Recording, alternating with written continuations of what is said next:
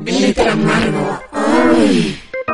Bienvenidas, bienvenides y bienvenidos a Glitter Amargo. Estamos aquí. Frida Rebontulet. Hola, Alenka Feral, ¿cómo estás?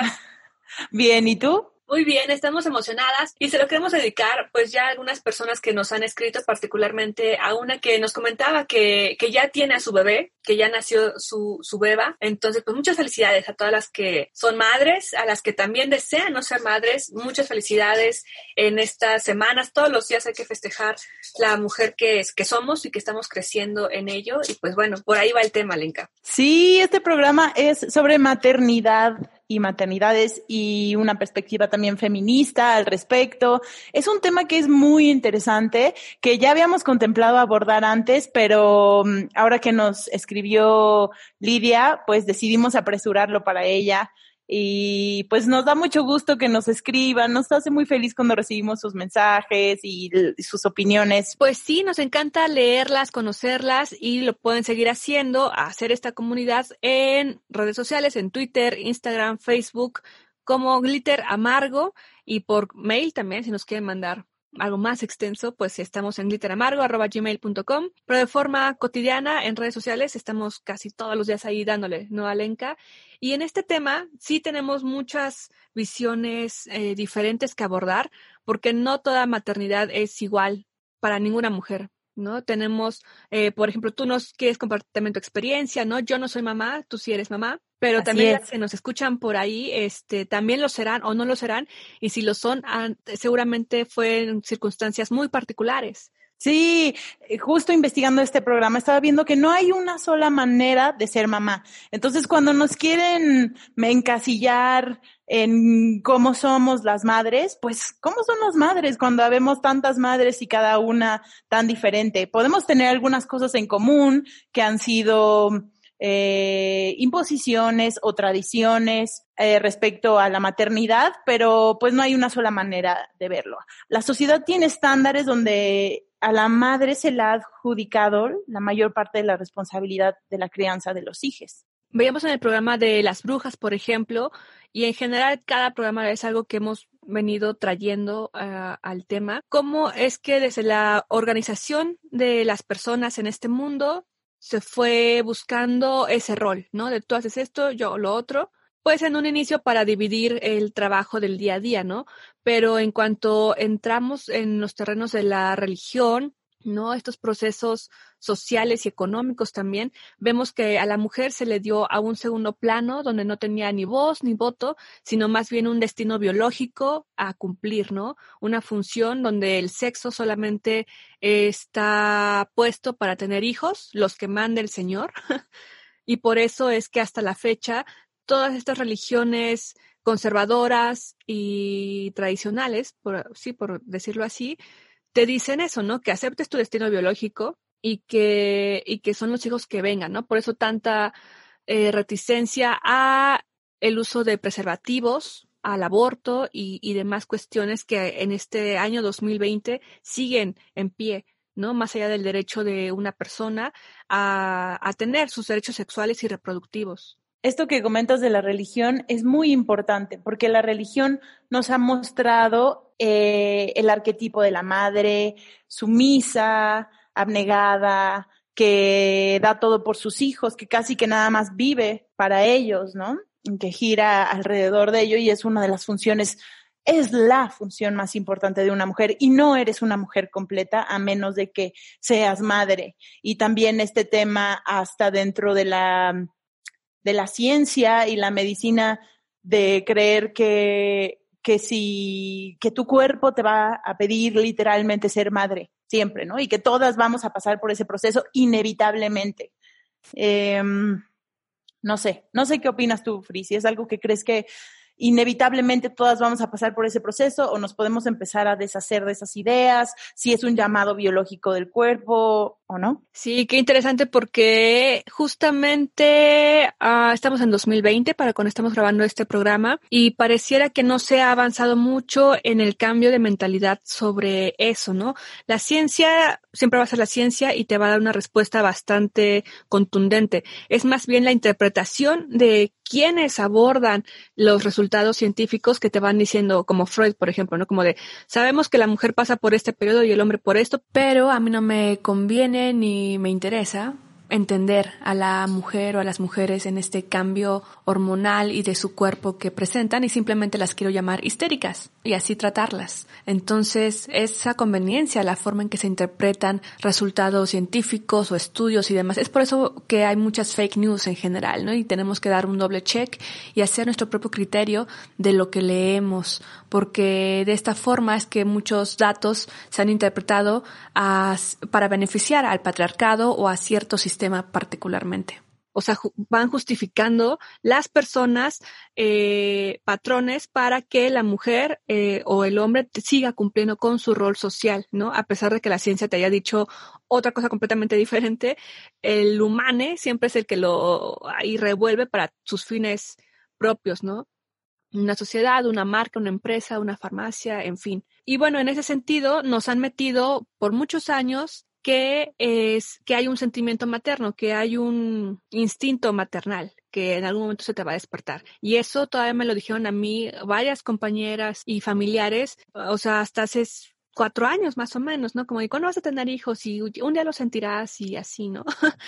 y es como, ay, nunca lo he sentido, ¿no? Pero bueno, ese instinto maternal no existe, es algo que nos han implantado como cualquier otra condición a la mujer, ¿no? El ser mujer. Y por eso creemos que sí existe, ¿no? Porque desde niña te dan la barba y te, o sea, cuando tú eres niña o niño, o sea, muy pequeñito, realmente no estás pensando en que quieres ser mamá, ¿no? O sea, a los tres años, eso no es algo que esté en tu cabeza. A los cuatro años, no es algo que esté en tu cabeza. A los cinco años, empiezas a, a, a desear cosas. ¿Por qué? Porque ya te han dado una serie de juguetes, de educación y de herramientas, ¿no? Por ejemplo, yo me acuerdo que sí, que a mí me daban a los nenucos o los Cabbage Patch Kids y y por lo general siempre eran pelones y los que yo tenía no tenían un género en particular, ¿no? Entonces nunca tuve ese problema, pero sí te daban, veía como otros compañeros les daban la carroza, la, la, mamila, cambiar el pañal, la cocinita, y es como de, y eso es lo que te tiene que gustar porque así te vas entrenando en ese rol. Y eso a mí nunca me gustó, mi mamá tampoco me lo fomentó, y creo que como a los seis años yo le dije, mamá, yo no quiero ser mamá nunca, ¿no? Y ella me dijo, ok, ya veremos, ¿no? Pero nunca, nunca me quiso cambiar de opinión. Y en cambio a muchas otras personas sí es así, porque sales a la escuela y todas tienen las muñecas, todas quieren ser mamá, todas quieren, o sea, como que se te va formando esa educación de si quieres ser mamá, si quieres ser mamá, si quieres ser mamá, y si no eres mamá, no vas a terminar de ser mujer, y si no eres mamá, este, no estás completa, y si no eres mamá, ¿quién te va a cuidar cuando envejezcas? Y si no eres mamá, y si no eres mamá, eh, fallaste como mujer, ¿no? Y por eso es de que muchas generaciones, o sea, todas las que hemos conocido hasta ahora, su gran mayoría, tienen ese de sí, sí, yo he sentido el instinto maternal porque, porque lo sentí, es como de, es una condición, un deseo porque tú lo decidiste, ya consciente de todo lo que implica y aún así está bien que tú lo decidas o lo deseas nada más porque es algo que te condicionaron a ello. Entonces, bueno, científicamente no existe el instinto maternal. Ya psicológicamente o socialmente sí es algo que te pueden implantar, ¿no? O que tú misma te lo puedes ir apropiando, porque hay muchas personas que sí quieren ser padres o madres. Sí, ahora que dices lo de lo de si nacimos con ello o fuimos educadas para ello, es un buen es, es algo que, que sería bueno que todas nos nos tratáramos de cuestionar un poco, eh, así como lo hemos hablado en otros temas sobre el amor romántico y el deseo, la pornografía, además. Lo que mencionabas de cuando eras niña, y estos juguetes, muchos dicen, no, pero es que las niñas naturalmente les gusta jugar con estas cosas. Estaba viendo ayer un post de Coral Herrera, esta mujer muy, muy inteligente que les recomendamos que sigan, que habla mucho sobre el amor romántico y subió un post sobre su, su hijito que tiene como unos cuatro años y decía, le regalaron en la cuarentena una muñeca a mi hijo y al principio ni la peló ni nada y no le importó y dice, y de pronto dos meses después trae un amor por su muñeca, la lleva a todos lados, la carga, y le toma una foto donde le está acercando las rosas a la muñeca para que las huela y dice, espero que nadie se le acerque a mi hijo a decirle que eso es de niñas y que, y que eso no es de un niño y espero que encuentre otros niños como él que no, que no le quieran limitar o lo molesten por ello. Entonces, yo creo que totalmente es algo en lo que nos han educado y que ahorita ser madres, tuve una reflexión, tuve una revelación ahora que estaba investigando para este programa, porque nunca había pensado que la maternidad es uno de los ejes más importantes del feminismo y uno de los temas que tenemos que tomar más en cuenta, en cuenta dentro del feminismo ahora que hay este nuevo movimiento. Y creo que de alguna manera lo hemos marginado y le tenemos miedo y asociamos la maternidad con una opresión por muy justas y verdaderas razones, pero son las mujeres que elijan tener hijos, las que quieran realmente tener hijos y que sean, y que no sean todas, sino que sea realmente quien de verdad quiera, que tiene una responsabilidad de forjar a las futuras generaciones y es la posibilidad de poder educar a personas y niñas dentro de una nueva forma de ver el mundo. Son esas mujeres son las que, los que las que tienen el poder de, de, de reeducar, educar y reeducar en, de una manera distinta a sus hijos para que dejemos de perpetuar estas prácticas heteropatriarcales que nos traen tanto daño a hombres como a mujeres. Ellas son las que van a estar educando a estos niños, a los, a los hombres, las mujeres del futuro. Que estos temas de la maternidad en este año y en, no sé, de 10 años para acá, han tenido mucha relevancia porque es justamente, no podemos ser tan tajantes eh, eh, en las decisiones que se toman para otras personas, ¿no? Como es el caso de la ley, ¿no? La educación, o sea, justamente ha salido este tema de la educación no binaria, ¿no? ¿Por qué? Porque en muchos años toda nuestra educación ha sido de, si tú eres niña, aunque vayamos todos al mismo salón, sí hay una diferencia de cómo te educan si eres niño o si eres niña. ¿Y qué pasa con las infancias trans, por ejemplo, ¿no? O con las personas trans, o con niños que ni siquiera, o, y niñas que tú ni siquiera te quieres preocupar porque soy mujer y me toca hacer esto, ¿no? Simplemente quiero jugar y de repente ya se te está dando un rol de tienes que ser bonita, tienes que gustar a los niños y tu niño tienes que eh, molestar a las niñas, ¿no? Si te gustan, o sea, todas esas prácticas que desde la primaria, desde, el kinder, se empiezan a dar, aunque en apariencia no sea así, porque uno, porque están justamente eh, mezclados, ¿no? Entonces, bueno, ahí también en el feminismo hay varias corrientes que no aceptan eh, esta cuestión de género porque dicen, o sea, esta, esta educación mmm, queer, por así decirlo, porque dicen que es una veladura misógina todavía hacia la mujer, ¿no? Porque sigue poniendo eh, a la misma par a hombres que deciden ser mujeres para evadir sus responsabilidades, ¿no? Pero bueno, son otros temas que podemos discutir en otro programa. Sin embargo, está presente esa discusión, ¿no? De, bueno, ¿qué vamos a hacer? ¿Qué vamos a hacer cuando tienes una niña, cuando tienes un niño y te dice, no estoy de acuerdo con este género y tampoco quiero ser mamá, o sí quiero ser mamá, o quiero ser papá, o no quiero ser papá, o no quiero también, porque los niños son muy inteligentes, siempre se les ha, a los niños se les ha dado pues no sé, se les ha subestimado, ¿no? En su forma de relacionarse con los adultos. Y es ahí el adulto el que siempre quiere estar como de opresor, ¿no? De tú vas a hacer lo que yo quiero que seas. Sí, los niños son el futuro de la humanidad, los niños son el futuro de la humanidad, tal cual. Y eso es algo que tenemos que tomar en cuenta, que los padres son los que los van a estar educando para ello. Yo creo que sería algo maravilloso. Y de hecho creo que en Suecia ya lo están haciendo. Sí, sí es Suecia, ¿verdad? Y hablando de, de maternidad feminista, me encontré con una entrevista muy interesante a una mujer que se llama Esther Vivas que escribió un libro que se llama Mamá desobediente, una mirada feminista a la maternidad. Dice que una maternidad feminista es una maternidad desobediente, insumisa, que rompe con los arquetipos impuestos a lo largo de la historia, que rompe con la maternidad patriarcal que ha encerrado a las madres en el hogar y que ha infravalorado el trabajo de los cuidados, que ese es un punto muy importante. Y también, dice, también creo que es aquella que rompe con la concepción neoliberal actual de la maternidad, en la que la crianza y el cuidado quedan supeditados al mercado. Ese es un punto que es muy interesante, porque también todo lo que es maternidad y paternidad, ahorita es un gran pretexto para venderte algo. Y todo el tiempo estamos buscando la educación de nuestros hijos dentro del consumo.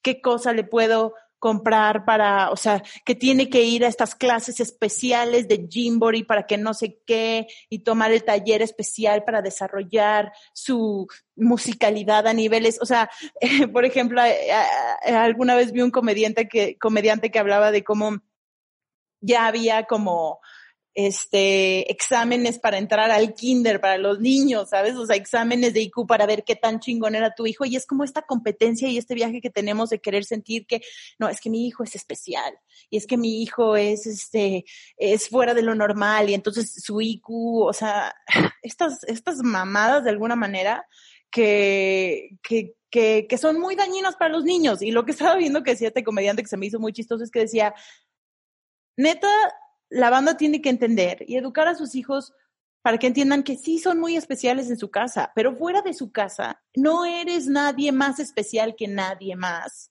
Y nadie está velando por ver que tú estés maravillosamente. Y es un mundo duro donde tienes que luchar y tienes que aprender a, sobrevivir y a seguir adelante a pesar de que de que no hay nadie ahí viendo por ti. Entonces, educar a nuestros niños para, para hacerlos creer que él es más especial que los demás y es que tú eres súper único es algo que, se vuelve hasta, hasta dañino para ellos. Sí, completamente, porque, bueno, el capitalismo siempre va a estar ahí, ¿no? O sea, con la cuarentena lo vimos, siempre va a estar como de, ah, aquí está la solución, eres mamá, aquí está tu paquete, eres soltero, aquí está tu paquete, eres eh, mamá de perros y gatos, aquí está tu paquete.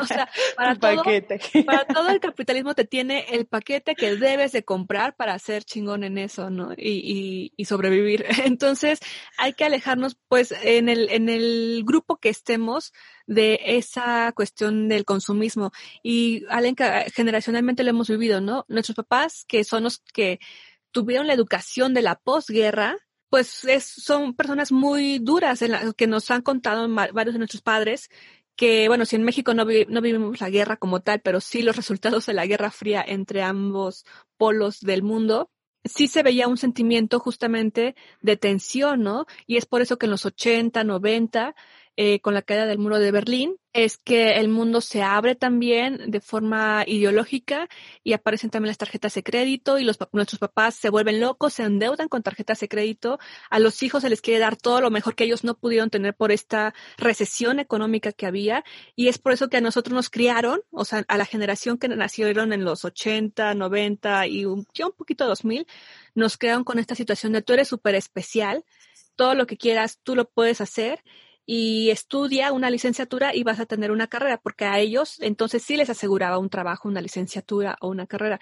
Y entonces nosotros vamos con ese chip, ¿no? Creciendo, soy súper especial, soy súper chingón, me aman, lo que sea, eh, voy a estudiar la mayoría, ¿no? Y cuando termines la carrera ves que te enfrentas a un lugar en el que no hay chamba, no hay espacios y también tu onda artística y creativa que te fomentaron en casa no estás, o sea, no lo puedes encajar en el mundo que está, que estamos viviendo actualmente, ¿no?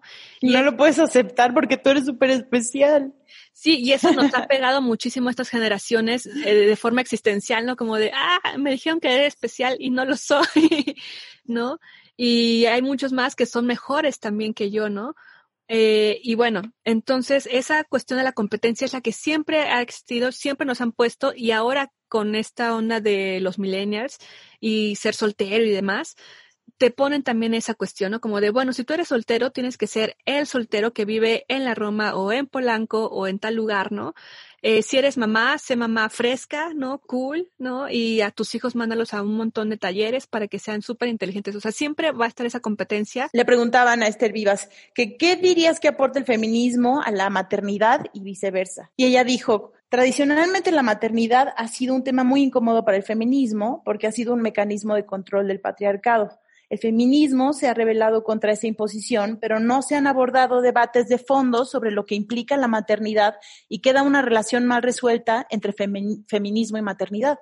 Por lo tanto, no creo que se trate de renegar del hecho de ser madres, sino de las condiciones en las que somos madres en el patriarcado. El problema no es la maternidad en sí misma, sino la instrumentalización que ha hecho el patriarcado de la maternidad. Lo que se debe hacer es romper con la institución de la maternidad, dice citando a Adrian Rich, y recuperar la experiencia materna sin idealizarla para poder vivirla libremente.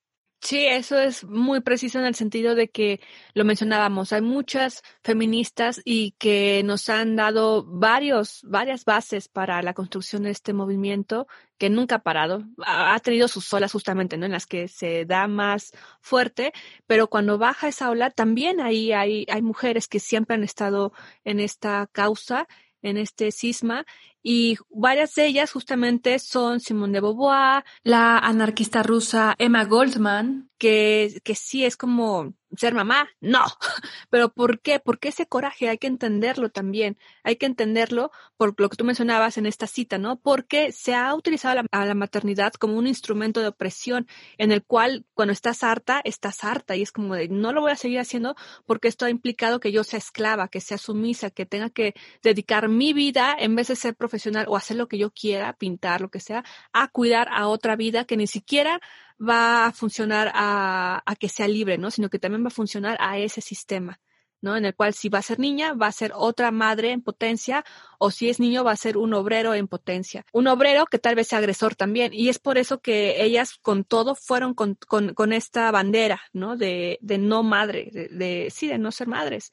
Pero ahora en estos tiempos es donde se tiene que discutir también, como de no tenemos que estar peleadas con nuestra, con nuestra fisionomía, en el sentido de que al tener un útero, podemos gestar a, a, un ser humano, a un ser humano. Y, sí, con yo ello, creo... Uh -huh, y con ello tenemos que saber si lo queremos tener porque lo queremos realmente, para qué lo queremos tener. Sí, eh, yo personalmente creo que la maternidad no es para todas las mujeres. Y yo creo que no es para la mayoría de las personas la paternidad en general. La idea sí sería ya empezar a ejercer la maternidad fuera de las condiciones del patriarcado para quienes elijan sí querer tener hijos, porque también la maternidad y la crianza deben ser un asunto público. No, o sea, es algo que está relegado a las esferas también muy privadas, pero vivir plenamente la maternidad no solo tiene que reivindicar desde un punto de vista individual, sino también un prisma social y político. No depende solo de nosotras, sino también del, del medio, ¿no? Y el medio ahorita para ser madre es hostil. Y volviendo a esta idea de comuna y comunidad que habíamos hablado antes, es los, los niños crecen muy, en programas pasados, los niños crecen mucho mejor en, en, espacios donde entre todos se cuidan los niños y es algo que se ha relegado muchísimo y que no se habla de las necesidades de, de tener hijos en, en, en comunidad, ¿no? Y es algo que lo vuelve más difícil entre nosotras que las mujeres que sí tenían el apoyo de entre vecinas y entre la tía, la prima, estas familias grandes. Se junta los sistemas económicos, los sistemas políticos, los sistemas sociales y los personales, como se les ha llamado, ¿no? Por eso el socialismo, perdón, por eso con Engels entra toda esta idea de la familia, justamente, ¿no? Del núcleo de la familia. De esa corriente también los anarquistas, justamente Proudhon, que decía, sí, mucho anarquismo y liberados, pero la mujer que siga siendo madre y ahí en la casita, porque es la que nos tiene que seguir reproduciendo este núcleo para que los hombres podamos seguir luchando y todo acá, ¿no? Y todos le dijeron, claro que no, el anarquismo será feminista o no será, ¿no? Y siempre, siempre hay algo que sumarle. El anarquismo o el feminismo será incluyente o no será. El movimiento ecologista será integral o no será. Y siempre todos los movimientos que tú quieras ver tienen que ser, o sea, ya, ya pasaron su etapa primitiva, por así decirlo, en el cual todo el coraje estaba puesto de una cuestión biológica o social y ahora se tiene que replantear de cómo vamos a también enfrentarnos y encararnos con las complejidades que el mundo actual nos está dando y así poder darle una nueva cara o una nueva ola a, a, a, todos los movimientos que por muchos años han sido separatistas. Y eso en algunos momentos funciona, en algunos momentos de cuidado y protección, pero en otros se tiene que abrir, si no siempre vamos a ser cinco personas, pues por decirlo así, ¿no? Cinco personas luchando contra el mundo, ¿no? Cuando los movimientos tendrán que ser ya una bomba integral para acabar con, o, o, a más bien para ser obsoleto a un sistema que ya no queremos. Y este sentido de la comunidad es completamente cierto. Hay comunidades en el mundo, hay sí, eh, culturas que educan a los hijos y a las hijas, no desde lo privado de yo soy la, la, mamá o el único papá y yo te digo qué hacer, ¿no? O en escuela, sino que en comunidad todos hacen responsables de esos niños, de esas niñas, todos hacen responsables de la comida, de la educación, de la crianza y de lo que quieren para esa sociedad funcione. Y, y también en ese aspecto necesitamos más que, que el Estado se haga, eh, necesitamos que el Estado sea mucho más consciente de, de, la necesidad de crear espacios públicos seguros para los niños. Por ejemplo, esta iniciativa que tuvo Obrador de porque eran corruptos estos espacios, que sí, no dudo que sea terrible que sean corruptos y se tiene que hacer algo al respecto sobre las guarderías, pero la solución no es darle 1.500 pesos a las mamás y que ellas se solucionen cómo van a cuidar a sus hijos. O sea, los niños son una responsabilidad de todos, de todos nosotros, hasta los que no tenemos hijos. Entonces, cuando eres mamá, yo que soy mamá, ahorita les contaré un poco más de mi experiencia, algo que pasa después de que eres mamá es que ya no puedes ver al resto de los niños de la misma manera. Todos, todas las niñas se vuelven un poquito tus hijos porque entonces ya los ves reflejados ahí y es otra la empatía y la ternura. Entonces, creo que necesitamos crear más espacios no voy a limitarme al Estado, porque digamos que ellos no son los responsables de todo, pero nosotros generar más espacios colectivos para, para cuidar a, a los, a, las niñas, ¿no? Eh, algo que, mencionando este lado un poco político de los aspectos de la maternidad, hay un movimiento que se llama Petra, que busca la ampliación de los permisos maternos. Hay otra asociación que se llama AEPAP, para que se alcancen al menos los seis meses para facilitar la lactancia materna. Y estas son cuestiones muy importantes que lo personal es, es, político. Esta frase aplica para todos nuestros programas y para todos los ámbitos y cada vez me parece más hermosa por ello. Pero justamente eh, este periodo de, de formación de los niños y el acercamiento con sus padres es muy importante. Y es curioso que, por ejemplo, este dato es de España, pero es revelador. El permiso de la paternidad se ha ampliado un 150% en tan solo un año en España, mientras que el de maternidad no ha aumentado ni un ápice desde 1989. O sea, lleva 30 años siendo el mismo el permiso de maternidad y no se ha movido de las 16 semanas. Entonces, estos son temas importantes de los que no estamos hablando lo suficiente. Me gustaría hacer hincapié que, que justo cuando estábamos investigando sobre maternidad, es un tema que pareciera que hay una especie de tabú alrededor de ello, o sea, tanto de la lactancia como del querer ser madre o de todas las culpas. Nunca tenemos mucha vergüenza todavía de hablar del lado oscuro de la maternidad, porque no es una cuestión para nada rosa. Ser madre no es la cosa más santificada que te va a pasar en la vida y entonces automáticamente vas a amar a tu hijo y automáticamente este, lo vas a adorar desde que lo ves. Eso es una mentira y eso es lo que hace tan difícil para muchas mamás decir, híjole, es que yo no me estoy sintiendo así, yo ay, no sé qué onda con este ser que está comiendo de mí y estoy muy sacada de pedo y estoy confundida y sé que debería de sentir que es mi adoración y no lo siento. Y eso causa depresión y problemas mucho más grandes para conectar con tu hija porque sientes que tiene que ser algo automático y no. En mi experiencia ser madre tiene que ver con todo lo que sucede después de que lo tienes y todo el vínculo que generas a través de, comunicarte y cuidar de esta pequeña criatura que, seamos sinceras, si vas a ser mamá, requiere, o papá, requiere un gran sacrificio en tu vida. Va a tomar la mayor parte de tu tiempo, si se vuelve un eje central. También querer creer que no, puedes ser mamá y seguir siendo la super, superwoman, que también ese es otro, otro mito de la maternidad. O eres súper sacrificada o eres la supermujer que todo lo puede y que es trabajadora, pero también está con los hijos y todo al mismo tiempo. Y no es tan fácil, es muy complicado porque cuando tienes un hijo, tu vida gira alrededor de ellos, en gran parte. Aunque tú sigas con tus proyectos, yo sigo con mis proyectos, sigo haciendo mis cosas, pero mi hija tiene horarios de ir a la escuela, mi hija tiene que comer siempre a la misma hora, tiene que tomar clases de esto, lo otro, tiene tareas en las que le tengo que ayudar, que tienes que tomar en cuenta que va a volverse central en tu vida y que si tú no estás dispuesto a hacer eso y también lo vas a relegar a que estés solo o que te estés dejándolo con quien se deje y con quien pueda, que también sabemos lo peligroso que es eso y las situaciones de riesgo en las que llegan a estar los niños porque los papás no tienen con quién dejarlos y los dejan con personas que tal vez no es seguro que los dejen con ellas o los dejan solos, pues es mejor no tener hijos en ese caso. En ese caso es mejor echarse para atrás y dejarlo para quien esté dispuesto a hacer ese sacrificio eh, no con aceptar que no va a ser con gusto todas las veces, a veces es difícil ser papá, a veces es muy frustrante, a veces no sabes qué hacer y también entendamos que no siempre vas a ser perfecto. Esta idea de que nos venden de que siempre vas a ser perfecto trae mucha culpa porque no somos personas perfectas y a veces estamos perpetuando cosas que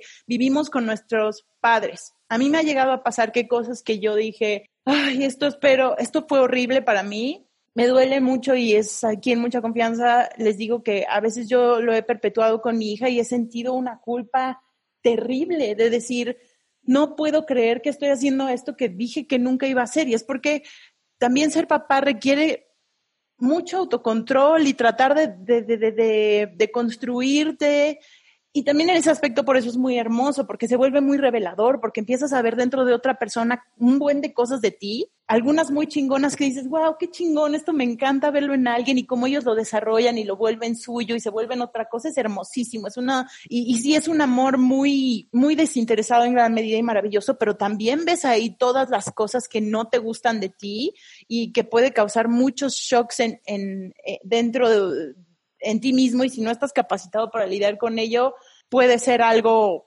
infernal, de plano, con toda sinceridad. Lo has mencionado muy bien, Alenka, de que es un tema que nos deja en una reflexión como de tabú para donde se vea, para donde se vea, porque no hay a quien echarle la culpa.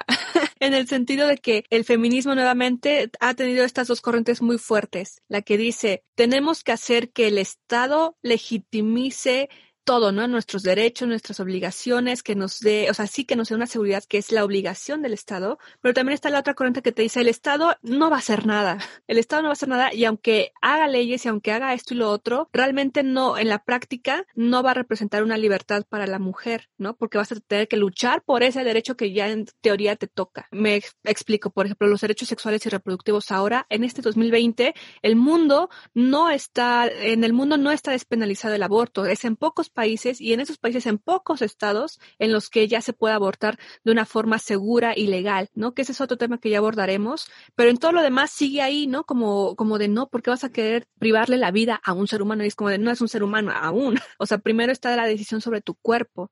¿Por qué? Porque una mujer, por las condiciones en las que vivimos justamente de este sistema, de que el Estado no te va a resolver nada porque el Estado es paternalista, es cabrón y es al que ya no nos, o sea, es el misógino completamente y que no tiene intenciones de cambiar. O sea, sí tiene a personas que están tratando de hacer ese cambio, pero como sistema opresor no te quiere proteger, que lo hemos visto, no te quiere proteger, no te quiere dar derechos, no te quiere dar nada. ¿Por qué? Porque quiere ser él el dueño de ese poder, ¿no? Entonces, estas dos corrientes yo creo que se pueden unir en una misma de no hay que dejar de lado exigir los derechos que nos tocan como ciudadanos de, de una nación o de un pueblo en el que estemos, pero tampoco pensar en la idea romántica de que porque ya tienes ese derecho va a funcionar así. En la práctica siempre es muy complicado que una mujer pueda hacer valer sus derechos. Entonces no hay que dejar tanto la práctica como la parte legislativa, ¿no? Yo creo que ahí hay que ir en esos dos caminos, no porque uno asegure el otro, pero sí ir trabajando en ambos. Por ejemplo, lo decíamos el derecho al aborto. Hay muchos, hay muy, muy pocos países en el mundo eh, incluso de primer mundo, que de forma legal permiten, imagínate, la palabra, permiten que la mujer pueda abortar, ¿no? O sea, que esté despenalizado. ¿Por qué? Porque por muchos años eh, ha sido eso, ¿no? Como de la, pues la mujer tiene que ser mamá, ¿por qué no va a querer ser mamá? ¿Por qué le tenemos que dar un permiso para que no tenga hijos? Si esa es su función, ¿no? Eh, eso es, ese es el gran tema. Y la realidad es que es lo que contestamos, es mi cuerpo, son mis reglas, o sea, primero está mi vida para que podamos seguir en esta situación, o sea, si mi bebé me pone en riesgo a mí, pues ni modo, no tengo que tomar una decisión. Si tampoco las condiciones en las que estoy viviendo son adecuadas para tener este hijo o hija, o sea, también tener esa decisión y libertad de decir no lo quiero tener. Si fue porque me violaron, o sea, también es mi decisión no querer tenerlo o, o sea, tener esa decisión de es mi cuerpo y son mis reglas. En muchos países, aquí incluido México, en varias comunidades, te obligan a casarte con el violador. ¿Por qué? Porque pues ya va a ser el papá de tu hijo o sea, imagínate qué agresión estamos sometiendo a las mujeres para que sigan aceptando su destino de ser madre, ¿no? En Querétaro, muchas mujeres también han, han ido a la cárcel por tener abortos espontáneos o por abortar. Entonces, la mujer en la historia va a abortar sí o sí porque es su decisión. El punto es que lo haga en una en condiciones seguras, en condiciones donde no va a terminar su vida. Entonces, bueno, son discusiones que se tienen que ir tratando ahí. Pero Alenka, ¿qué te parece si ahora sí vamos al Vox Populi para conocer qué nos han dicho algunas mujeres sobre estos temas que estamos tratando y regresar a, a seguir con esta charla que tenemos aquí en Glitter Amargo?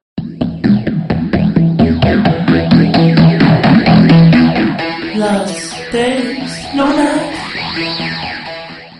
Sí, sí creo que existe presión social para intentar ser madres y padres perfectos. Creo que cada vez hay como una ola, una moda, una iniciativa de que los padres debemos hacer todo lo que los niños desean, necesitan o lo que la sociedad dicta que los niños necesitan. Bueno, en esta situación de, de confinamiento se torna muy, muy complicado y muy cansada la, la maternidad y la paternidad. Pues intento cuidar de mí en haciendo un poco de ejercicio, haciendo cosas que, que me gustan, con amigas, leyendo, viendo películas, que son cosas como como las que me gustan y eso hace que de alguna manera se aliviane la tensión y el estrés de, de la crianza perfecta para los niños que finalmente nunca llega a ser perfecta, ¿no? Afortunadamente sí tengo la oportunidad de hablar de este tipo de cosas con algunas amigas, con algunas personas que también son madres y padres. Está el otro lado de, de los padres que nos damos cuenta que ni queremos hijos perfectos, ni queremos ser padres perfectos, ni podemos serlo, que eso es para mí lo más importante. Quizá en el querer serlo es donde más nos presionamos. Sin embargo, al reconocer que no podemos serlo, también de alguna manera como que se desinfla toda esta tensión, ¿no? Y hay algunas otras personas que también lo reconocen, que también lo asumen, que también se dan cuenta de que este tipo de, iniciativa o de moda no es lo que, lo real o lo que queremos y entonces con estas personas puedes hablar y puedes de alguna manera expresarte y sacar un poco de presión. Para mí ser mamá significa el mayor compromiso que una mujer o un hombre se puede echar a cuestas la, crianza de, de, un ser humano. Siento que el papel de madre me ha formado el carácter, soy más, creo que soy más paciente, más tolerante, más responsable, ya no tengo que ver solamente por mí, sino también por una persona que me necesita, ¿no? Y también es una cuestión que se tiene que cambiar en la sociedad. No es posible, tengo mi experiencia, mi hijo estuvo en una guardería infantil del ISTE y reportes importantes sobre la educación o avances de, los, de, mi hijo me las tenían que dar a mí y no a, mi, y no a mi marido, cuando ambos tenemos la patria potestad y la custodia del niño. Si la maternidad me limita, sí, en el ámbito laboral y profesional, pues tengo que realizar mis actividades de una manera más eficiente, rápida y contundente para poder salir a tiempo y dedicarle tiempo a mi hijo.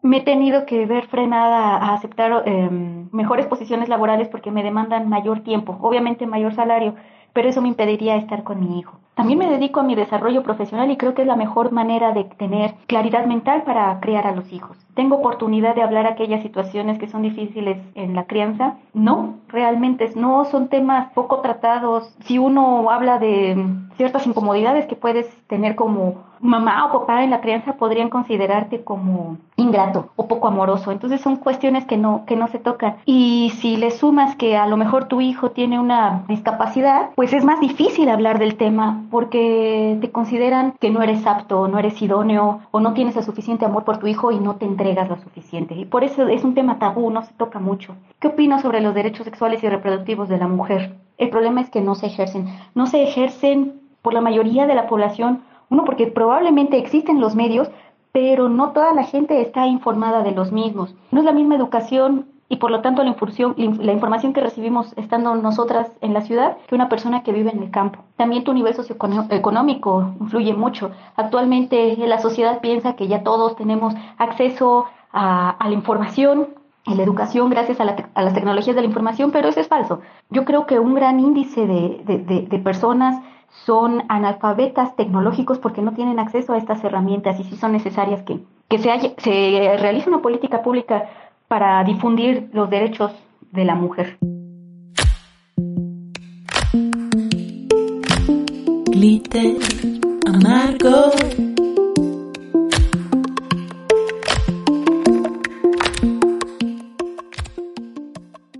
Aquí en Glitter Amargo en esta nueva entrega sobre maternidades. Alenka, sí es un tema que nos, que nos mueve y que queremos tocar, no con pincitas, pero sí como cuidando, ¿no? Todas estas áreas en las cuales se ha puesto un tabú, ¿no? De madre sí, madre no, ¿por qué madre, por qué no madre? Por ejemplo, este tema también nos lo recomendó una escucha que porque justamente siente esa presión de otras feministas que ven muy mal que alguien quiera tener hijos, ¿no? Como de cómo eres mujer del siglo XXI y quieres tener hijos, ¿no? Y es como de, oye, espérate, no va por ahí la discusión, ¿no? O sea, tenemos que empezar a ver estos dos panoramas y cómo hacer una conciliación de nosotras mismas con nuestro cuerpo también, con nuestro cuerpo, con nuestro ser. Sí, las, las, las mujeres que sí escojan ser madres ahora dentro de estas libertades que estamos tratando de gestar, van a ser las Sarah Connor del futuro. Van a ser las transformadoras de este mundo. Tienen un papel muy importante y por eso es básico que lo hagan con conciencia y con todo el deseo de, de, de, o sea, de, de, realmente desear hacerlo. También tenemos que hablar de esos lados de, toda la culpa, que como tú mencionas, también está dentro de, de, del tema maternidad, ¿no? Entonces, ese lado oscuro del que no se nos permite hablar y por eso las mujeres sentimos mucha culpa al respecto de pronto decir, puta, es que no sé cómo hacer esto, no sé qué hacer estoy muy sacada de onda porque además tener un hijo es llevar su estabilidad emocional, Free. Es algo muy difícil y que se tiene que hacer con mucho amor y con mucho cariño y con mucha paciencia y entender que también a veces se van a cometer muchos errores, o sea, se puede cometer errores, no creo que haya una sola manera de ser madre ni hacerlo perfecto. Es muy importante informarse al respecto y leer y que busquemos eh, educar de nuevas maneras a nuestros hijos para no, para no replicar estos, estos modelos que ya no queremos. Pero cuidar su estabilidad emocional es un tema muy grande porque los primeros años de, de, de, las niñas son muy importantes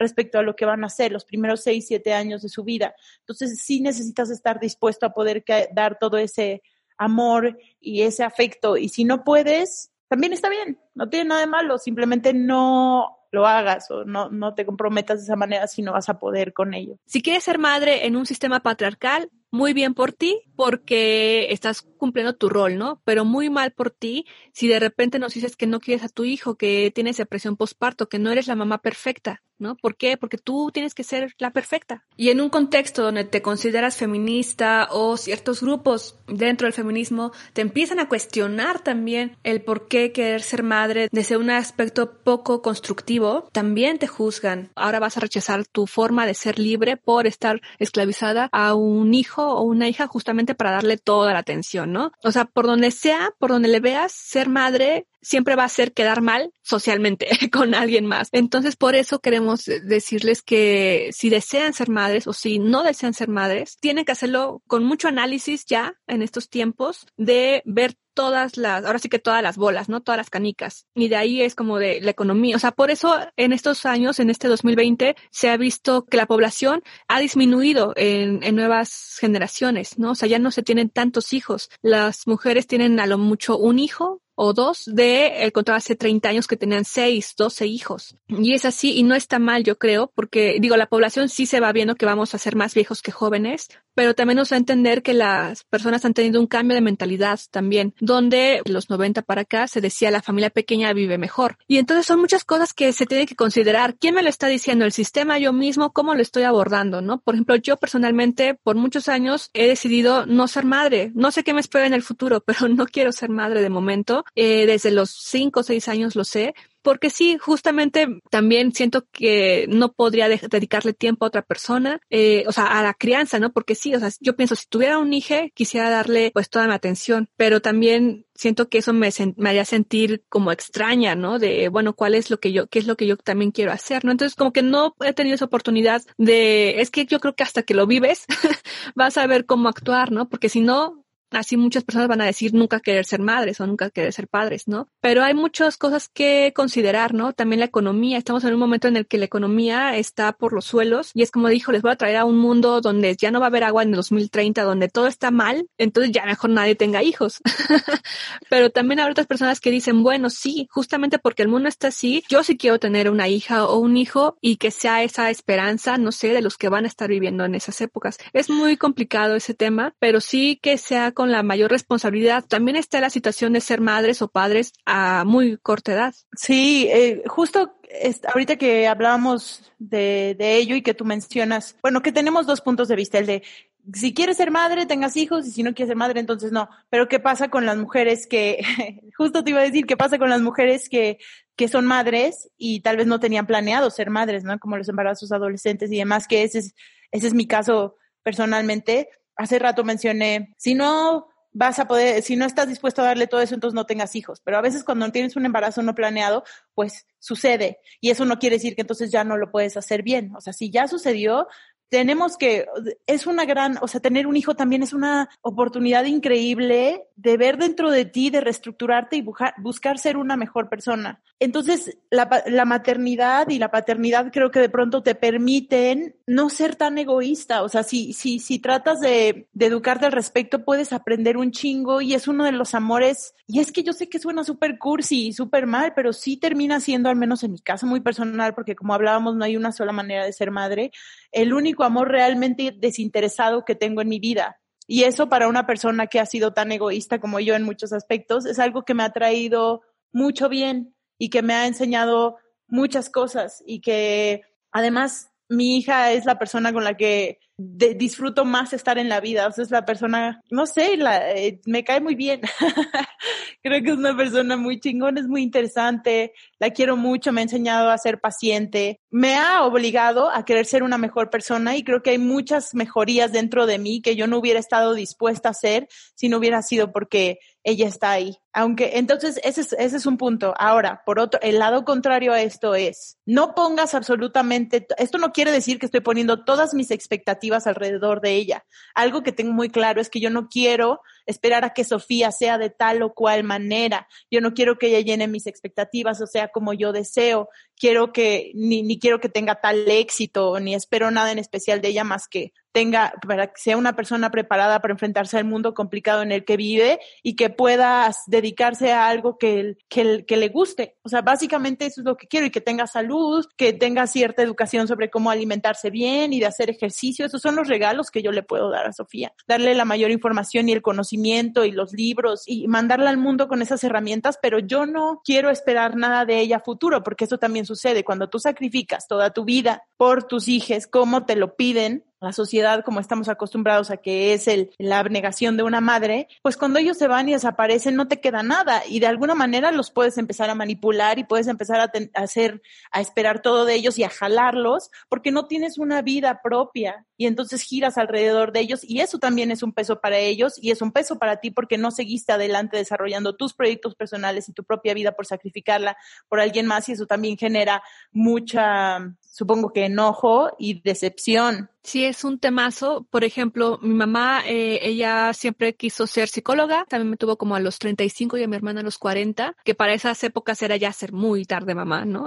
Eh, y tuvo que, que posponer un rato su licenciatura en psicología y se dedicó a la docencia, que es algo que le encantó por muchos años, o sea, más bien siempre. Ya cuando nosotras crecimos, ella pudo retomar sus estudios y terminar su licenciatura en psicología, ¿no? Entonces creo que eso, eso a mí me dio una lección muy valiosa de no importa el tiempo en que lo hagas, tienes que retomar tus proyectos, tu vida, tu forma de ser, porque también por muchos años se dio tantas frases que se han dado a la maternidad, ¿no? Pero una de ellas, primero soy madre que, que ser mujer, ¿no? Y creo que ahora tenemos que ser primero mujer, o sea, primero quién eres tú y también tu responsabilidad que tienes de educar a, a, una persona que trajiste a este mundo, ¿no? Compartiendo la paternidad, la maternidad o no, porque también vivimos en un mundo donde los hombres completamente, no lo tenemos que decir aquí, son ausentes, son ausentes porque están en ese, están en este, en este sistema paternalista donde ya puse mi esperma y ahí te ves, ¿no? Habrá varios hombres también para que vemos que también nos han escuchado hombres, también habrá muchos hombres que sí tienen, que tienen su responsabilidad como padres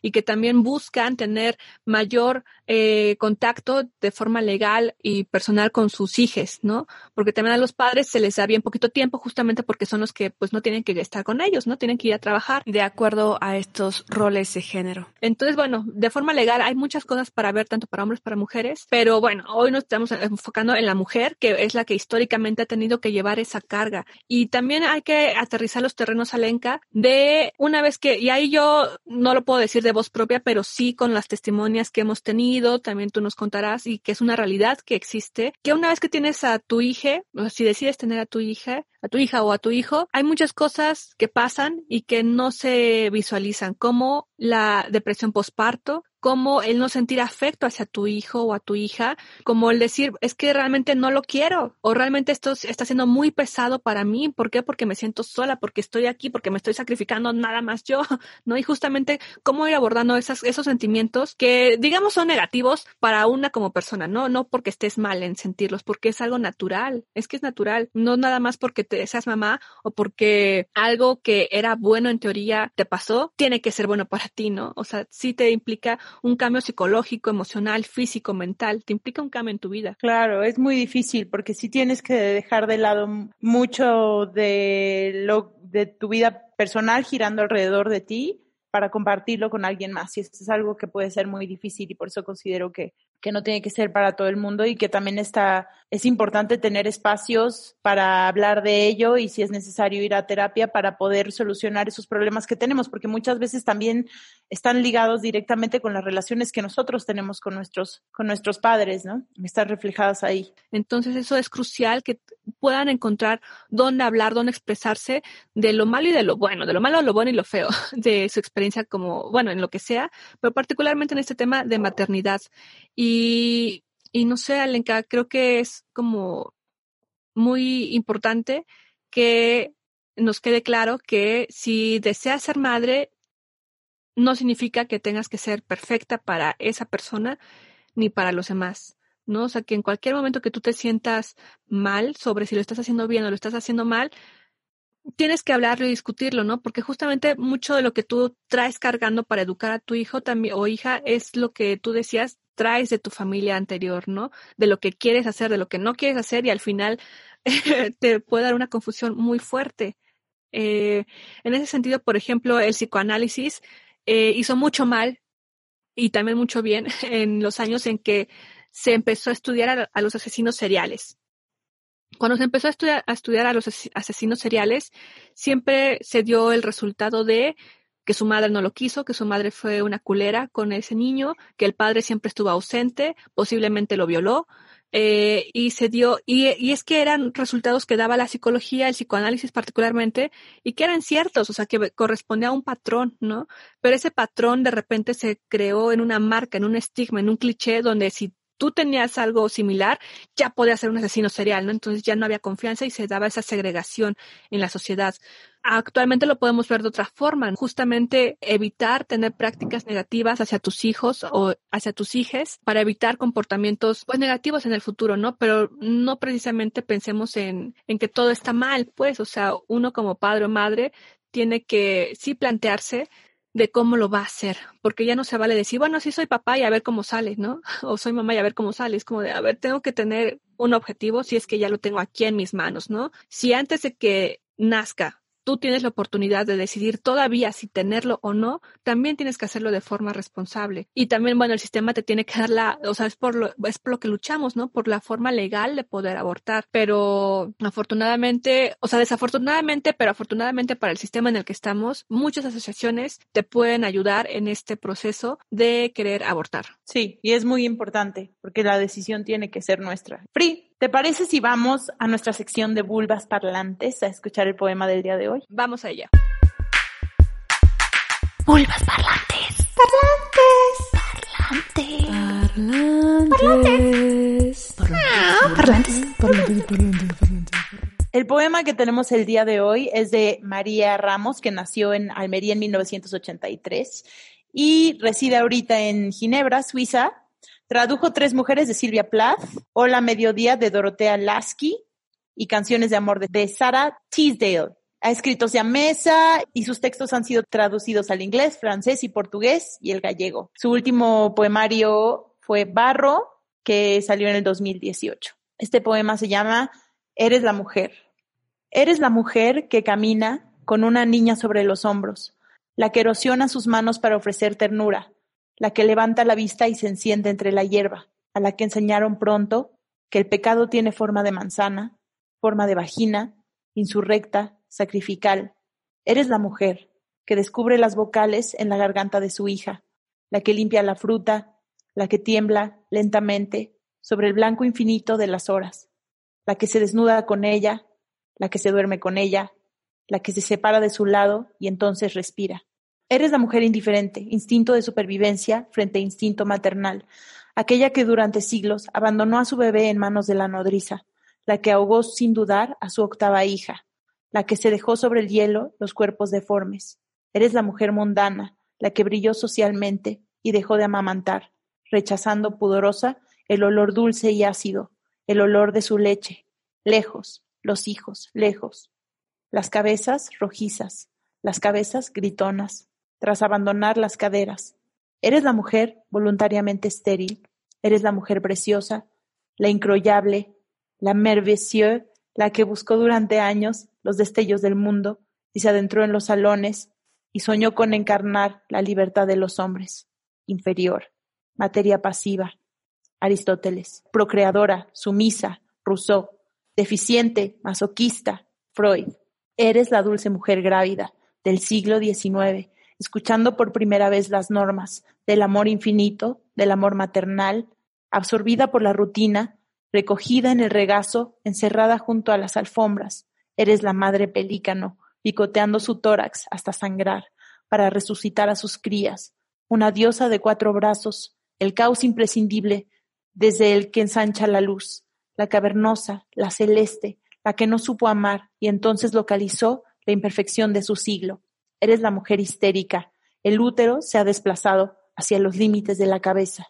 Eres el ángel del hogar, aquella a la que lo doméstico conduce silenciosamente hacia el suicidio, físico, simbólico, emocional o ficticio. Solo algo rosa, tan solo un mueble, la que entona las nanas, la cuestionada en su capacidad, la que es consumida por la exactitud del fuego. Eres la mujer alrededor de la cual se extiende la inmensa marea de los comportamientos válidos, de los comportamientos punibles, la que controla la fiebre, la que besa las heridas, la que extiende sus rodillas cansadas hacia la noche, anegada por los milenios, impresa tu médula, el amor deberá comenzar en tu vientre, el amor deberá tocar fin en ti. Eres la mujer que se desdobla y recuerda, la que contempla el reverso, la que traspasa el umbral, la que desea elevar sobre la inercia las preguntas adecuadas. Glitter amargo. Ese fue nuestro poema de María Ramos, que me encanta, Frida, me encanta ese poema por complejo. Sí, justamente creo que es el mood del programa de hoy, que no podemos dar una sola resolución, ¿no? O sea, o sea no se puede ver nada más de una forma la, la manera en que se vive una maternidad, ¿no? Eh, deseada, no deseada, este, o sea, es muy complicado todo este asunto, pero lo que queremos ir es como sacar el flotis en el mar de este ahogamiento que da muchas veces y decir, voy a respirar y tengo que concentrarme en qué quiero hacer, qué quiero hacer por mí primero y por la persona que voy a traer a este mundo o que no la voy a traer, ¿no? Y siendo consciente de que sí le quieres dar lo mejor, evidentemente, si es que lo quieres tener, pero si de repente lo tienes y no estás sintiendo eso, también está válido que lo platiques, que lo explores y que se haga algo al respecto. Porque también es normal. Sí, es normal y, y, se tiene que buscar una solución, no para que tú cambies tú, no para que tú, eh, como esta terapia de conversión, ¿no? no para que tú digas, ya voy a ser la mujer más perfecta, perfecta del mundo para mi hija, ¿no? Sino para que de acuerdo a tu, a tu caso se vea qué se puede hacer, ¿no? Y saber que y para la otra persona. Sí, y saber que también las mamás vamos a ser las buenas y las malas del cuento a veces. Es normal, es natural, no no no no se sientan mal por no ser perfectas y por cometer de pronto errores. Este, es natural. Somos las buenas y las malas del cuento. Como decíamos en el otro poema que leímos en algún programa pasado, el de porno, sobre el poema de la mala del cuento, que también está bien chingón pues eso, eh, dentro de nosotras viven todas esas contradicciones y complejidades y es normal que puedas adorar a tu hija y que de pronto te cause toda la frustración del mundo y ya no lo aguantes y no lo puedas ni ver y luego vuelvas a decir, no, es que qué maravilloso es y luego digas otra vez, ah, ya necesito un tiempo y un espacio para mí, porque pues también la carga de la maternidad ha sido del, para la mujer, o sea, de la paternidad ha sido totalmente socialmente aceptado, que la mujer es la que tiene que lidiar con ello, con el pretexto de que, no, pues es que si tú lo estás amamantando, pues es contigo y es que necesita a su mamá.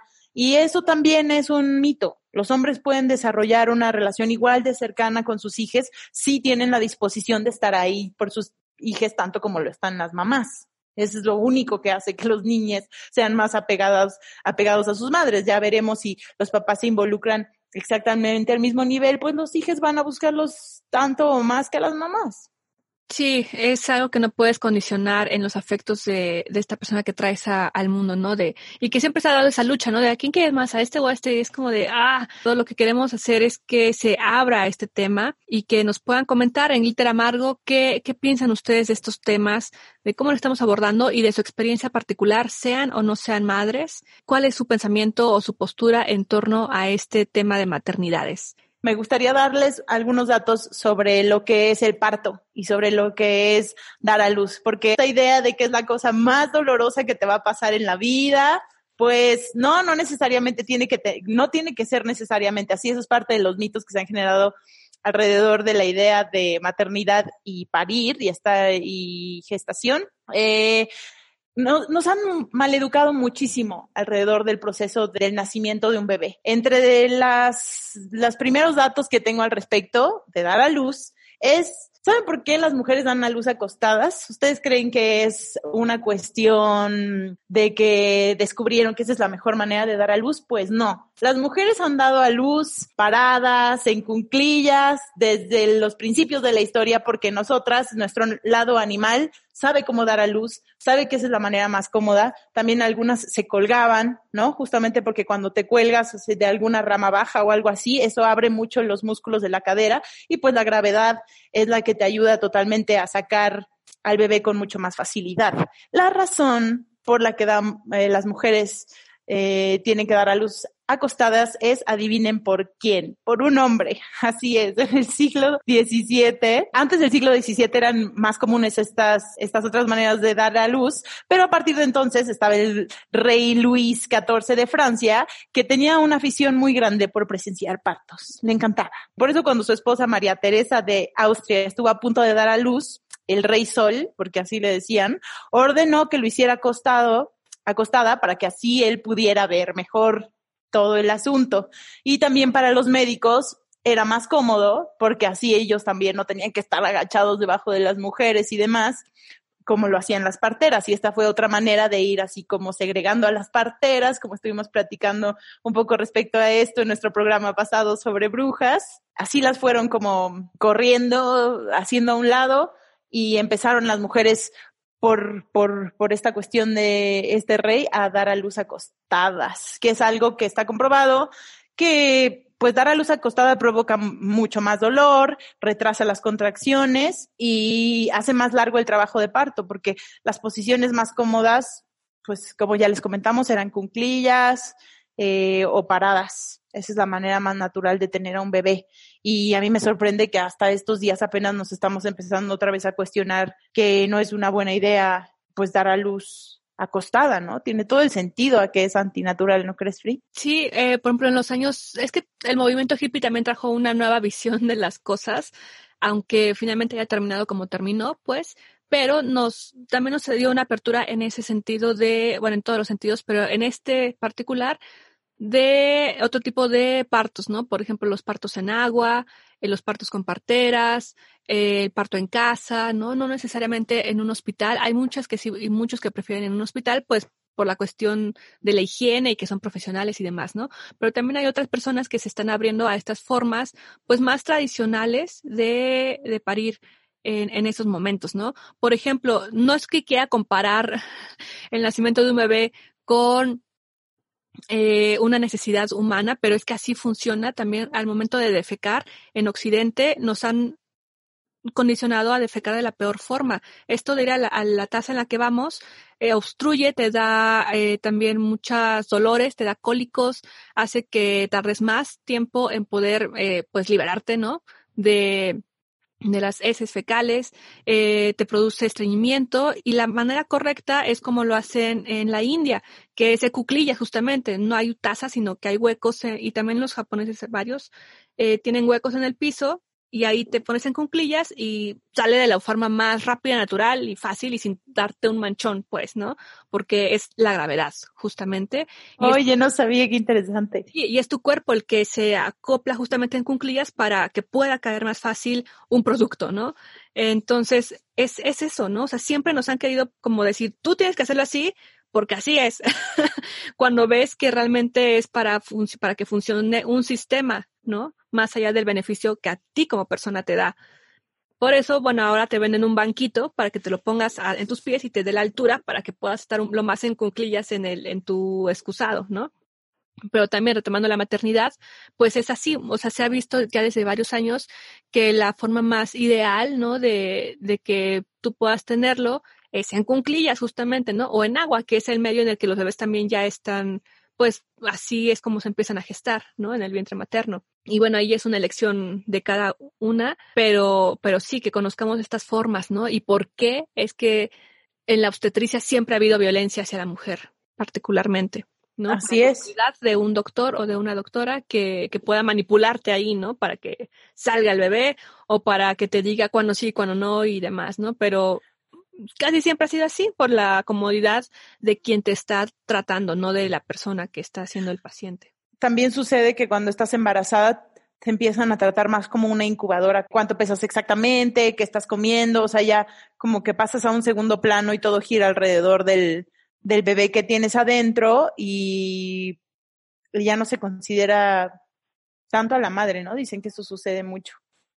Pero, híjole, es que estar embarazada es muy interesante porque literal es como, es como, te sientes como si fueras un, un experimento científico raro porque tu cuerpo empieza a transformarse en otra cosa que nunca habías imaginado que te podía pasar y un día estás acostado y entonces ves así como, como una ola moverse por dentro de ti como un alien así extraño y dices, ¡Ah, Dios mío.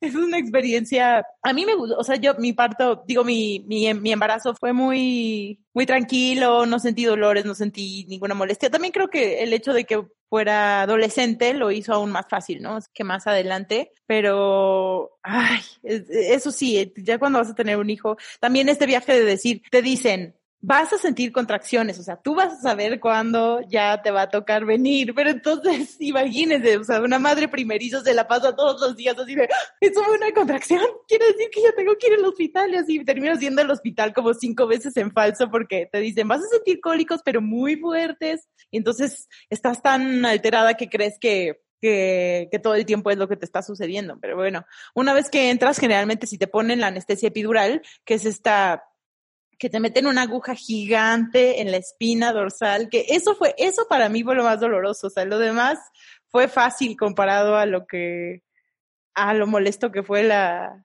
la inyección, eso fue lo que más me molestó.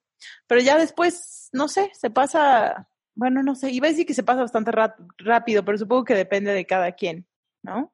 Tengo una amiga que también tenía la misma edad que yo y estuvo 18 horas en parto. Sí, cada caso es único y es eso, ¿no? Que en un sistema de salud quieren tratar a todas igual, ¿no? Y como de, órale, madre, ya tuvo a su hijo, póngase a caminar y váyase del hospital porque ya viene la otra cama, ¿no?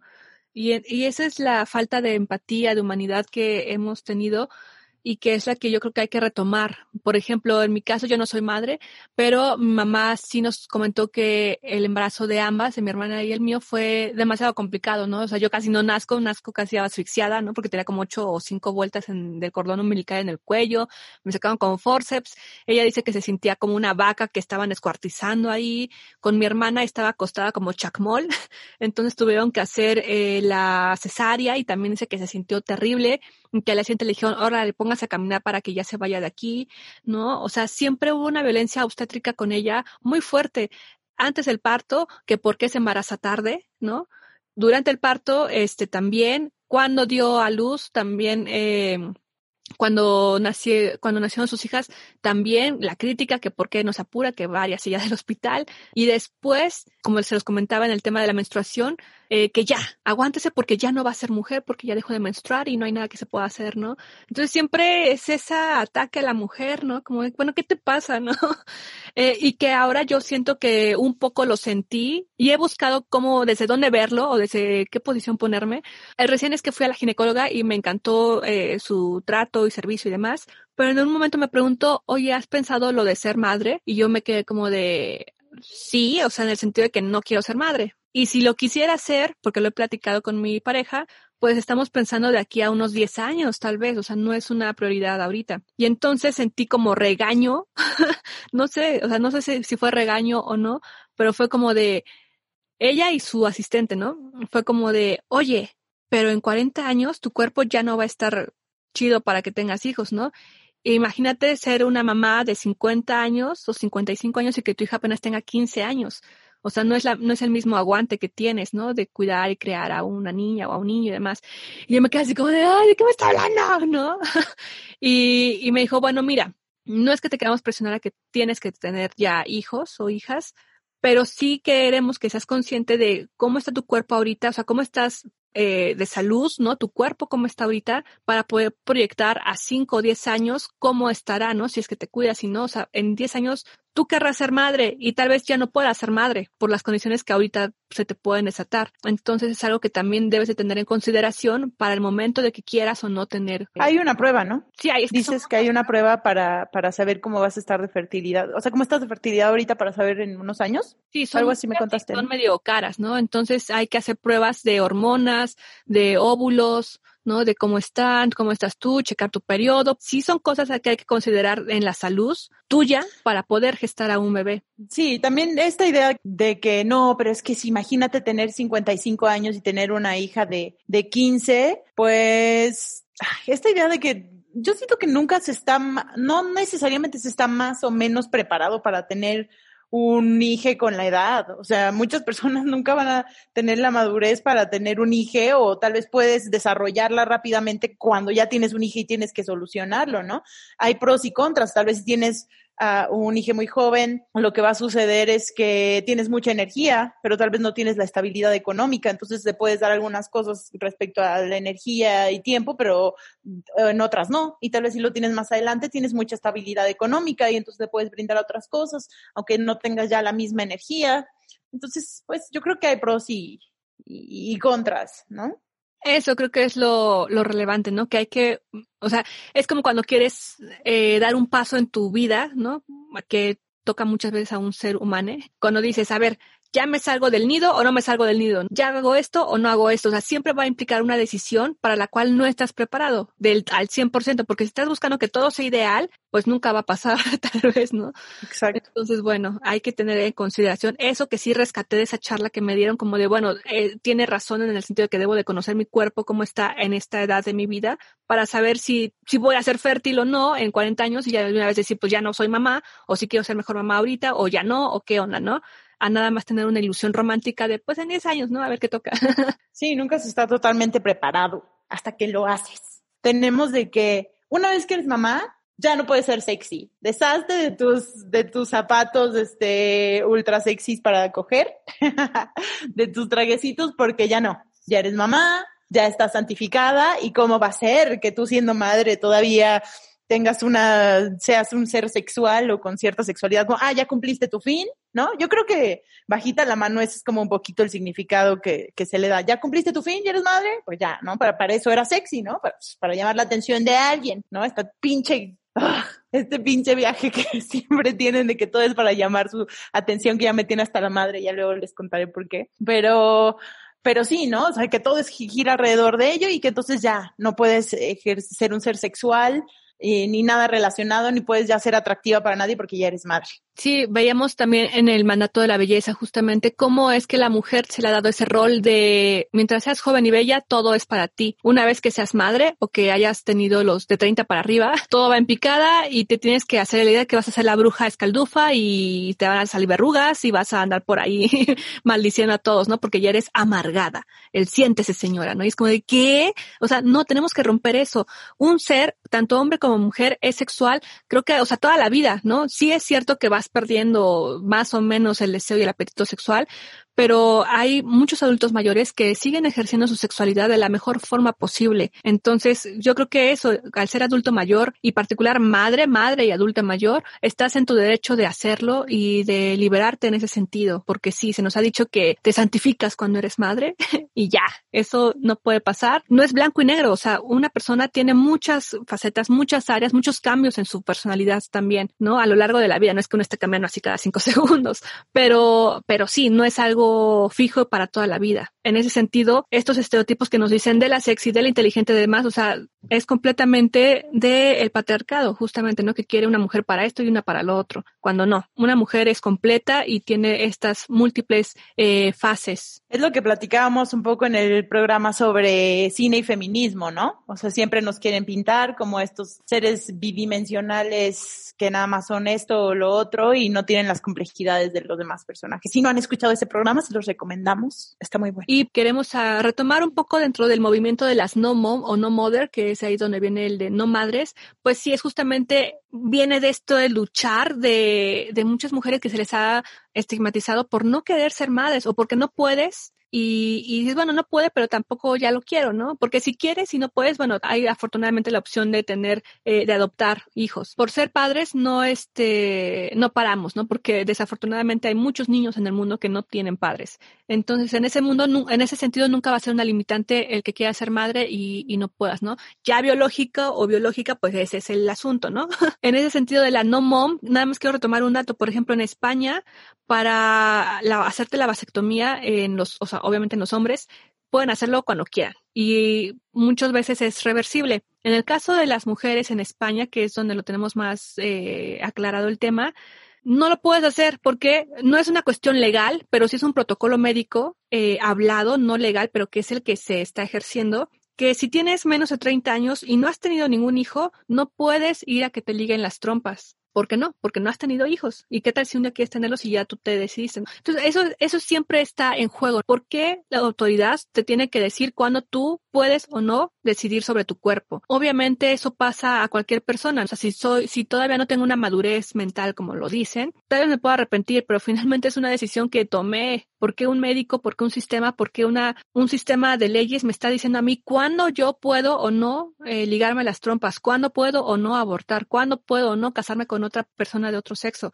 cuando puedo o no hacer mi vida. Entonces, en ese sentido, es donde en España donde vemos que las mujeres, si tienen 30 años para abajo, no pueden tomar esa decisión de forma legal, ¿no? De no querer ser madres y ligarme de una vez para ya no preocuparme tampoco. Si tienes 35, solamente lo puedes hacer si ya tuviste dos hijos. Y si tienes 40, con que tengas un hijo, ya te lo pueden ligar las trompas. Pero si tienes 40 años y no tuviste ningún hijo, o tienes 35 y no tuviste ningún hijo, tampoco te las pueden ligar. ¿Por qué? Porque primero tienes que tener un hijo para que de forma legal te puedan ligar las trompas. Dime qué significa esto, ¿no? Que nos siguen que tienen el poder sobre nuestro cuerpo todavía. Sí, y esto en España, en México es un tema que no, o sea, no está tocado todavía de cuando yo quiero esterilizarme prácticamente, ¿no? Si es como si fuéramos vacas. Y ni las vacas ni nosotros merecemos eso. Sí, o sea, es que si yo decido esterilizarme literalmente, pues es mi decisión. Ya si me arrepiento de unos años, pues sí es algo lamentable, pues, pero habrá sido mi decisión que yo decidí hacerlo en este momento de mi vida. ¿Por qué me tienes que llegar a decirme que no, que no puedo? Porque primero tengo que tener hijos. Es como, es lo que no quiero. ¿Y por qué deciden esto estas mujeres, las no mom? Porque al momento de ver toda la lista de métodos anticonceptivos, ninguno es satisfactorio a tu salud. Si te tomas la pastilla, te echas una sábana donde vienen ahí contradicciones médicas de que te va a pasar eso.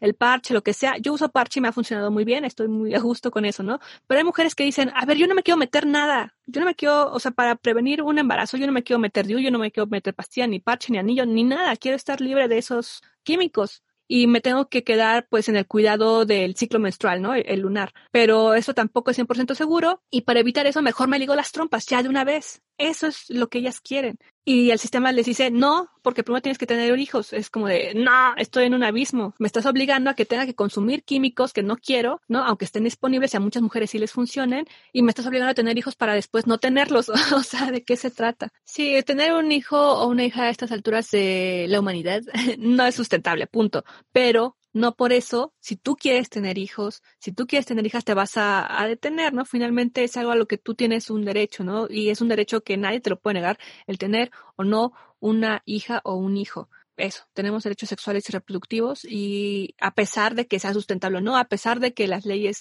te quieran decir cómo, cuándo y dónde, o sea, tienes que poder decidir y luchar por ese derecho eh, y ejercerlo. Así es, Free, tienes toda la razón. Yo cerraría un poco con esa reflexión el programa de decir, sigamos luchando por nuestros derechos sexuales y reproductivos, el tener el control sobre nuestras cuerpos y también si decidimos ser madres, que sea con toda la conciencia y responsabilidad que implica, también sin, sin sentir culpa de pronto y empezar a abrir los espacios para que deje de ser un tema tabú el de la maternidad y todas las contradicciones que puede implicar dentro de nosotras que no tiene nada de malo y hace, hace falta que lo hablemos más. Ser madre ya no es un destino único, entonces si eliges hacerlo, que, que sea con, con todo el amor y la conciencia que requiere. Sí, y temas se nos quedan pendientes, por ejemplo, de las maternidades en la adolescencia, o sea, de, menores de edad, ¿no? Porque ahí es evidente que hubo una persona que cometió el delito de la pederastia, ¿no? De abusar de un menor de edad, de una menor de edad. Y no es, ay, se embarazó, o sea, la embarazaron, la violaron y ahora tiene que tener un hijo a los 15 años, a los 13, 11, 10 años ha habido casos. Son temas que se nos quedan pendientes y que tenemos que seguir luchando en ellos. Y estoy totalmente de acuerdo contigo. Necesitamos otro programa más adelante para seguir hablando de esto, pero esperemos que por ahora les haya gustado el programa. Esto fue Glitter Amargo, Alenka, con el tema de maternidad Sí, esperemos que les haya gustado el programa. Lo hicimos con mucho cariño para ustedes. Nos encantaría que nos escriban qué les pareció, si tienen alguna duda, alguna reflexión propia que nos quieran compartir. Nos pueden buscar en redes arroba glitter amargo en todos lados. Gracias por acompañarnos hasta el final del programa. Esta fue Alenka Ferat y Frida Rebontulet. Tengan excelente día, fin de semana, noche, madrugada, día, donde sea que nos estén escuchando. Chao. Chao. Glitter amargo.